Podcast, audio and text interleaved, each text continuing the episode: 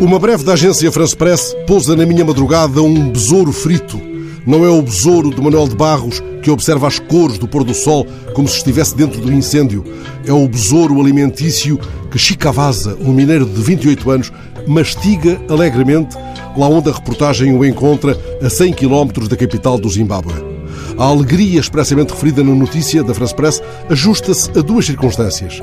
A ociosidade forçada de Chicavaza, há três semanas impedido de se aventurar pelos túneis da mina ameaçados pelas chuvas persistentes, e a escassez de comida, de outra comida, claro, na região onde vive.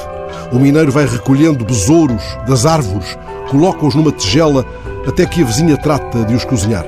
Fervidos em água até ficarem macios, são depois fritos e degustados. Nada de novo naquela zona rural de África, onde outros insetos entram numa dieta alimentar que muitos especialistas consideram saudável.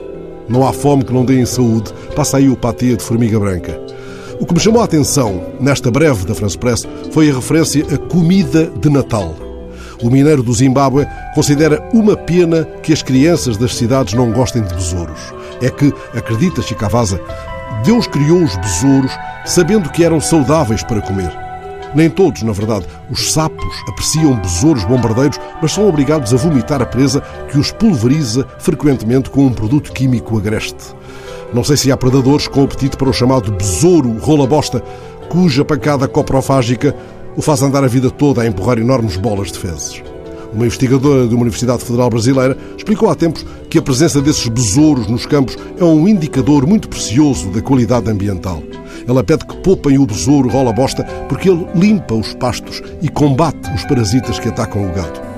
São tantos os sobressaltos que a nossa fome ou a nossa gula podem introduzir na cadeia alimentar, mas um mundo, um vasto mundo, separa a fome nos campos do Zimbábue da luxúria que promove o aproveitamento gourmet de coleópteros de grande riqueza nutritiva, sejam besouros ou os seus primos escaravelho e joaninha. Pudesse eu, entretanto, colher da árvore as lapas que me esperam diante do mar da terceira? Deus as criou também, Chicavaza, para minha perdição. Não cederei à tentação de um trejeito de comiseração ou repugnância face ao sorriso que o repórter observa no teu rosto. Comida de Natal, escreve o repórter, anotando os benefícios de uma comida saudável e saborosa.